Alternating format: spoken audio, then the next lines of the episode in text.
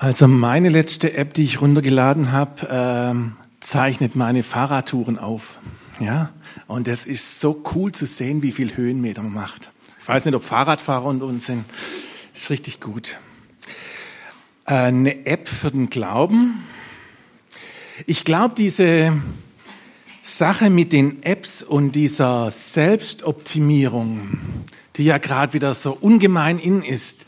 Wie kann ich mich selber gut vermessen und wie kann ich mich mit anderen messen und wie komme ich dem Ideal vielleicht ein Stück näher, spiegelt eine ganz tiefe Sehnsucht von uns Menschen wieder. Wir merken so, ich passe irgendwie nicht in mein Bild oder in mein Ideal. Oder ich passe nicht in das Bild, das die anderen sich von mir machen oder das mir so in der Werbung entgegenkommt. Ja, also mal so die Gewichtsklasse. Oh, passe ich da rein? Nein, da muss ich was tun. Ich muss mich optimieren. Näher an das Ideal kommen. Ein ganz klassisches Ziel unserer heutigen Zeit. Und was machen wir? Wir strengen uns an. Ja, wir suchen die richtige Technik. Was ist fitnessmäßig jetzt das Richtige? Ich fahre jetzt Fahrrad mit App. Ich weiß noch nicht, ob ich was abgenommen habe, aber ich hoffe es. Ich will dem Ideal näher kommen. Kennen Sie das Gefühl? Da ist irgendwas, was uns zieht und wir versuchen es mit unseren Möglichkeiten, mit unserem Willen, mit dem, dass wir den inneren Schweinehund überwinden und was tun.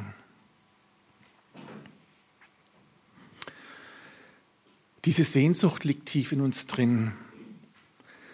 Und oft erkennen wir, dass wir es nicht schaffen, da nicht ankommen, wo wir hinwollen. Der Rainer hat ja vorher kurz was gesagt, was ich so mache. Eine Sache hat er nicht erwähnt. Ich bin noch bei Teen Challenge, bin dort Leiter und wir haben eine Einrichtung für suchtkranke Frauen, ein Präventionsprogramm für Jugendliche und eine Straßenarbeit in Heilbronn in der Drogenszene. Und wir, mir begegnen immer wieder Menschen, die ganz anders unterwegs sind, die ganz weit weg vom Ideal sind und eine ganz tiefe Sehnsucht haben, auch heil zu werden anders zu werden, gesund zu werden. Das so als Hintergrund. Ich werde nachher vielleicht noch das ein oder andere erzählen. Aber zunächst möchte ich uns eine Geschichte aus dem Johannesevangelium erzählen, wo Jesus unterwegs ist in Jerusalem. Er kommt an einen Ort, wo es eine Quelle gibt, wo ein Teich ist und in diesem Teich wird derjenige gesund, der als erstes ins Wasser hineinsteigt. Es sitzen ganz viele Kranken rum um den Teich und warten auf den Moment, dass sie in dieses Wasser reinkommen, um heil zu werden, um ganz zu werden. Und Jesus kommt hin und sieht da einen Mann sitzen, der gelähmt ist, also wenig Chancen hat, schnell ins Wasser zu kommen. Der sitzt da, ist gelähmt seit 38 Jahren. Und Jesus fragt ihn, willst du gesund werden? Willst du heil werden? Willst du ein Stück dem näher kommen, was dein Wunschbild und dein Ideal ist? Und was antwortet er? Ich habe keinen, der mich zum Wasser trägt. Es ist immer ein anderer schneller wie ich. Ich komme mit meinen Möglichkeiten nicht dahin, dass ich das Ideal, das Wunschbild, den Traum von mir erfülle, gesund werde und wieder laufen kann. Ich brauche jemand, der mir hilft. Meine Möglichkeiten reißen nicht aus. Jesus heilt ihn und sagt auf, steh auf und geh. Jesus bleibt nicht an den Möglichkeiten stehen, die wir Menschen haben, um uns zu helfen, heil zu werden. Und die Bibel geht noch weiter, die sagt, Gottes Wille ist es, dass wir zu Menschen werden, die Lutherbibel sagt, die vollkommen sind. Ich lese uns noch ein Vers aus Römer 8 vor. Römer 8, 29. Jetzt geht's los, bald brauche ich noch eine andere Brille. Schon vor aller Zeit hat Gott die Entscheidung getroffen, dass sie ihm gehören, also die Menschen, dass sie ihm gehören sollen. Darum hat er auch von Anfang an vorhergesehen, dass ihr das ganze Wesen so umgestaltet wird, dass sie seinem Sohn gleich werden. Denn er ist das Bild, dem sie ähnlich werden sollen. Gott hat die Idee davon, dass wir so vollkommen werden wie Jesus. Das ist seine Idee, das ist sein Wunsch. Da möchte er uns hinbringen. Und genau das ist heilig sein näher an die Idee Gottes von unserem Leben zu kommen. Dann werden wir zu Menschen, die ihm entsprechen und die heilig werden. Und jetzt können Sie natürlich sagen, und da haben Sie recht, aber wir sind doch so weit von dem Heiligsein weg. Und es ist doch so viel in unserem Leben, das nicht funktioniert. Wie können wir da hinkommen? dass Gottes Idee in unserem Leben Gestalt gewinnt? Ich glaube, der erste Schritt ist, der Wahrheit ins Auge zu sehen und die heißt, wir sind nicht vollkommen. Und zwar nicht nur im Hinblick auf unsere Fitness, auf unser Gewicht, auf unseren, was weiß ich, IQ oder Wissensmöglichkeiten, sondern wir bringen, wir kommen nicht an das Ideal heran, das wir uns selber machen und das andere uns entgegenstellen. Und wenn wir die Gebote Gottes sehen als Idee, wie Leben funktionieren kann, erkennen wir auch, da kommen wir nicht hin. Also, wir sind unheilige Menschen. Das ist der erste erleichternde Satz. Damit beginnt's. Keiner von uns ist vollkommen. Und dann gibt es drei Wege, damit umzugehen. Drei Wege, die wir Menschen glauben, die funktionieren wunderbar gut. Das erste ist die Anstrengung. Ja? Wie beim Fitness-App. Und jetzt noch zehn Liegestützen und Anstrengung und, und, und noch mehr. Und was, was machen wir? Wir beginnen uns zu quälen und uns selbst das Leben zu nehmen und Leben zu verneinen. Da darf das nicht mehr gegessen werden, das ist nicht mehr gut, das geht schon gar nicht mehr. Wir nehmen uns immer mehr von unserem eigenen Leben weg, weil wir glauben, über Verbote, Gebote, was auch immer, bekommen wir es hin, dass wir anders werden. Ich entdecke es immer wieder dann extrem, wenn ich Eltern erlebe zum Thema Erziehung. Was ist da nicht alles böse? Wie viel Einschränkungen, wie viel Dinge machen wir unseren Kindern klar, wie die Welt da draußen böse ist oder was da alles sein kann. Und wir glauben, mit Einschränkungen, Schutz und Schutz und Schutz kriegen wir unsere Kinder dahin, dass ihnen nichts mehr passiert. Haben Sie das mit den Bundesjugendspielen, das muss ich jetzt einfach loswerden, haben Sie das mit den Bundesjugendspielen gelesen? Die Petition, dass die Bundesjugendspiele nicht mehr an Schulen stattfinden kann, weil es eine Zumutung für Kinder ist, im Wettbewerb zu stehen und verlieren zu müssen. Verstehen Sie, da ist der Versuch dann mit Einschränkung, mit Druck etwas vom Kind wegzuhalten, was zum Leben dazugehört. Wenn es bei uns um Drogenprävention geht, um das geht, wie können Jugendliche geschützt werden, dann ist eins der wichtigen Themen Frustrationstoleranz, Umgang mit Frust. Ja, wenn wir das nicht mehr lernen, dann stürzen die Kinder ab. Wenn die nicht mehr lernen, mal richtig der Letzte zu sein und trotzdem leben zu dürfen. Nicht ideal zu sein, und trotzdem ein Recht zu haben und geliebt zu sein, dann müssen sie früher oder später sich betäuben, weil sie es nicht mehr aushalten, dauernd der Letzte zu sein. Ähnliches ist es mit dem Umgang mit Erfolg. Klammer zu. Also ein Weg, versuchen, ideal zu werden, ist die Anstrengung. Der andere Weg ist der Versuch, das Ideal, die, Ide die Idealisierung des Unheiligen oder des Defizits. Das heißt, wir erheben das, was in unserem Leben nicht gut ist, zum Ideal und entsprechend so dem Ideal. Ja, ganz einfach. Schlagwort Geiz ist geil. Ja? Was passiert in dem Moment? Geiz, Geiz, wo wir ja nicht so gleich sagen würden, das ist das, der beste Wert, wird zu dem erstrebenswerten Wert hochgenommen. Oder Magersucht ist sexy. Ein Defizit, etwas, was unser Leben zerstört und die Gemeinschaft zerstört, wird plötzlich zum Ideal erhoben. Und das gibt es auch, wir sind ja hier in der Kirche, bei Kirchens.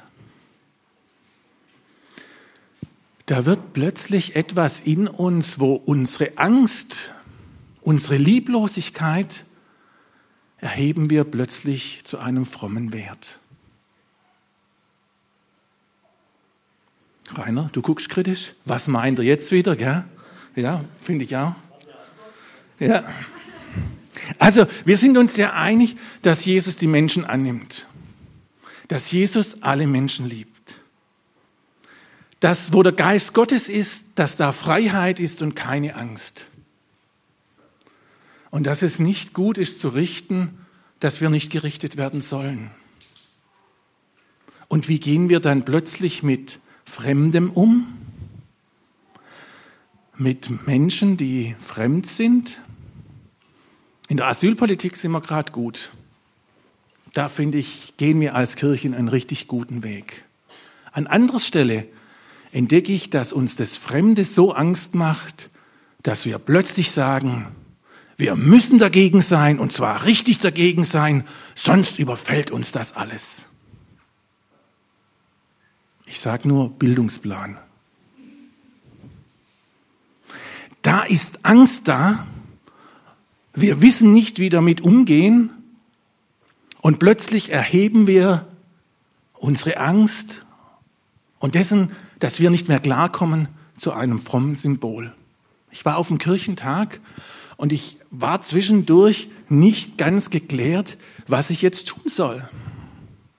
Wir sind von ganz unterschiedlichen Richtungen hasserfüllte Leute entgegengekommen. Die einen für Homosexualität, die anderen gegen Homosexualität. Aber keiner von denen hat mir die Liebe Jesu wiedergespiegelt. Keiner war für mich irgendwo am Herzen Jesu dran. Die hatten alle Angst und haben ihre Angst zum frommen Ideal erhoben. Ich will das Thema hier nicht ausdiskutieren. Ich will bloß eins machen. Haben wir auch in der Gemeinde Acht, dass wir nicht unsere Defizite zur Norm erheben und idealisieren und für gut heißen. Lieblosigkeit, Verachtung, Verurteilung können wir nicht zum Ideal erheben. Und noch eine dritte Art, damit umzugehen, da kommen wir schon ein bisschen in die Richtung, wo könnte das herkommen, dass wir ein Defizit haben, dass wir nicht dem Ideal entsprechen? Das ist die Opferrolle. Meine Umstände waren so schlimm, dass ich jetzt der bin, der ich bin. Begegnet mir im Bereich der Therapie ganz oft. Und ich muss sagen, wenn man die Geschichten hört, ja, das, was wir erleben, prägt uns und zerstört uns und bringt unser Handeln hervor. Ich denke an eine Frau, die mir eine Szene aus ihrer Kindheit erzählt hat. Sie war um die acht, neun Jahre alt. Der Vater schwer alkoholisiert, schlägt sie, schickt sie in den Keller, neues Bier zu holen. Sie rutscht auf der Treppe aus, fällt in die Scherben, blutet und der Vater tritt nach. Ja, das macht Leben kaputt und Unheil. Und wir brauchen die Momente, wieder heil zu werden, um ein gutes Leben führen zu können.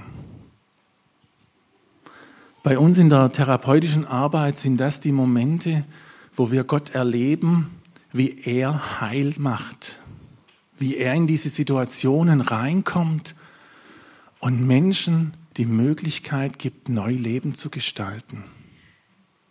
Und glauben Sie mir, wenn diese Frau gesagt hätte, ich bleibe da drin sitzen und ich bleibe für mein Leben lang das Opfer, weil ich nicht anders wie aggressiv sein kann, weil mir das angetan worden ist, ich hätte kein Argument gehabt, sie rauszuholen.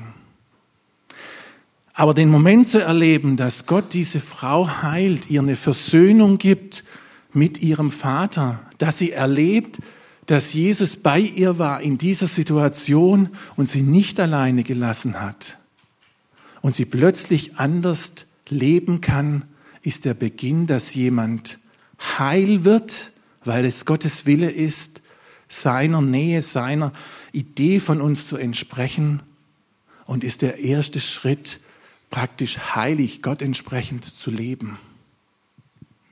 Aber ganz oft bleiben wir auch wegen anderen Kleinigkeiten in dieser Opferrolle und sind so feige, die Verantwortung für unser Leben zu übernehmen und zu sagen, das, was damals war, hat mein Leben beeinflusst und heute stehe ich hier und ich übernehme die Verantwortung für den Rest meines Lebens.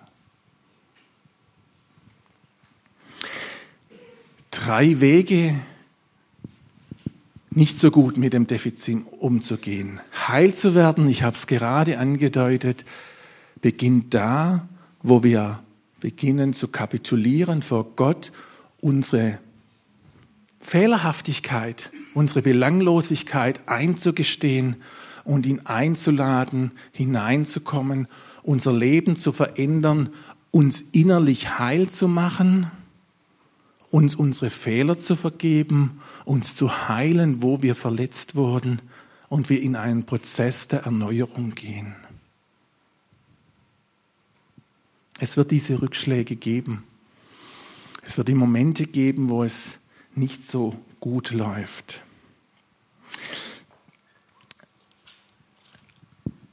Ein Beispiel möchte ich Ihnen noch erzählen, um nachzufühlen, was es heißt, was Gott mit uns machen kann, wenn er uns heil macht. Ich denke an eine Frau zurück, die kam zu uns äh, und war voll Aggressionen. Und sie hatte ihre Gründe. Die Geschichte brauche ich nicht erzählen, Sie können sich vorstellen. Sie war so aggressiv, dass eine langjährige ehrenamtliche Mitarbeiterin am ersten Tag mit ihr spazieren war nach einer halben Stunde wieder zurückkam und hat zu mir gesagt, Volker, ich arbeite hier immer wieder mit, aber mit der Frau werde ich nie mehr einen Spaziergang machen.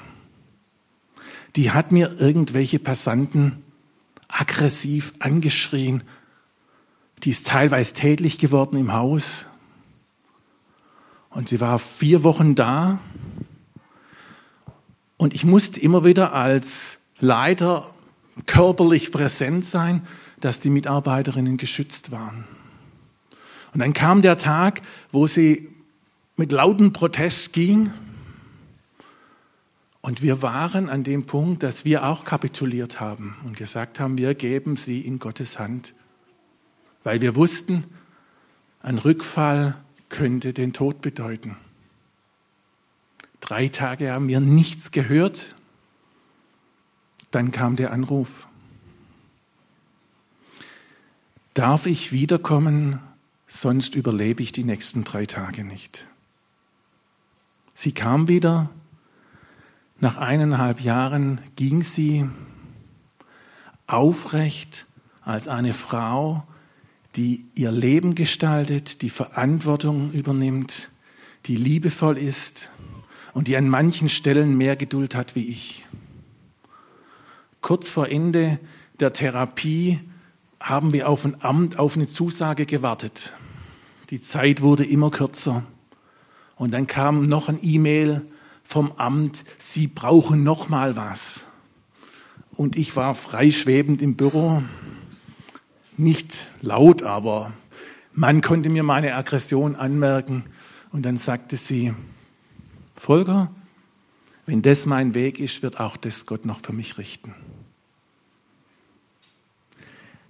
Der Moment, heil zu werden, wo wir bereit sind, zu kapitulieren, unsere Not, unsere Verletzungen Gott zu zeigen und von ihm heil zu werden, das ist der Weg, zu beginnen, ein Mensch nach dem Herzen Gottes zu werden und das heißt heilig zu sein.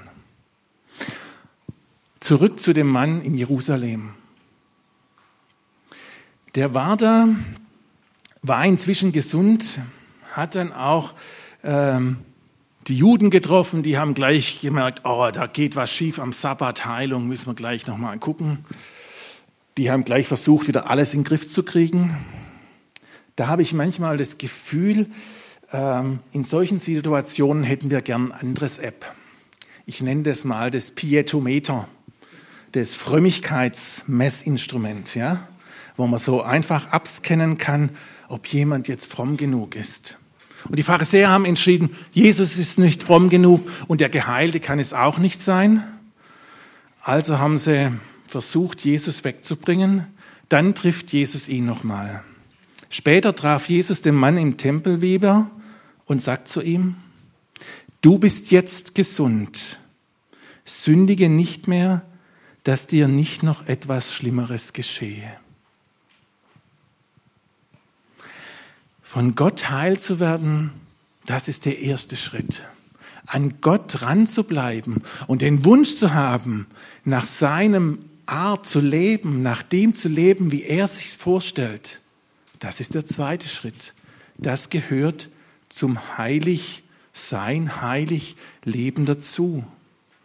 Das ist Lebenstraining. Mit Rückfall, mit Aufstehen, mit Hinfallen, mit allem hin und her. Aber die innere Haltung, ich möchte zu einem Menschen werden, der nach dem Herzen Gottes ist, der dem Vorbild Jesu nachfolgt, das ist der zweite Schritt.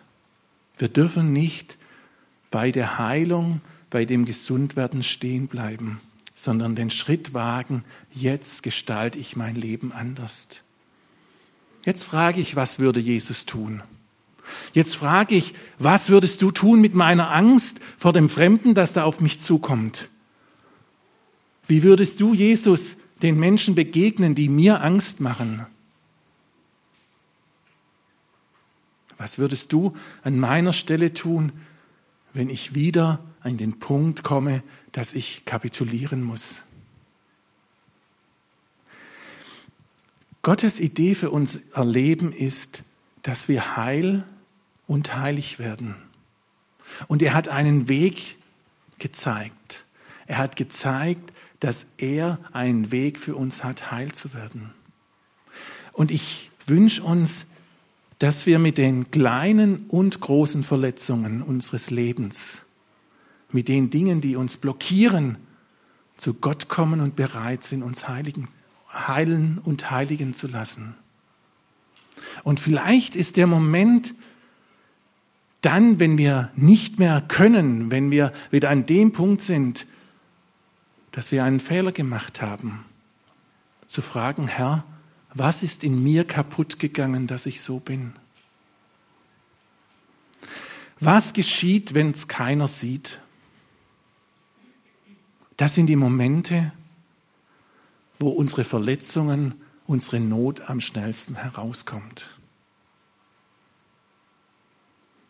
Was ist, wenn es keiner sieht? Stehe ich zu meinem Jezern? Stehe ich zu meinem Geiz? Zu meinem Neid? Ja, Herr, hilf mir, zeig mir und mach mich heil. Gottes Idee ist, dass wir heil und heilig werden nach seinem Bild. Amen.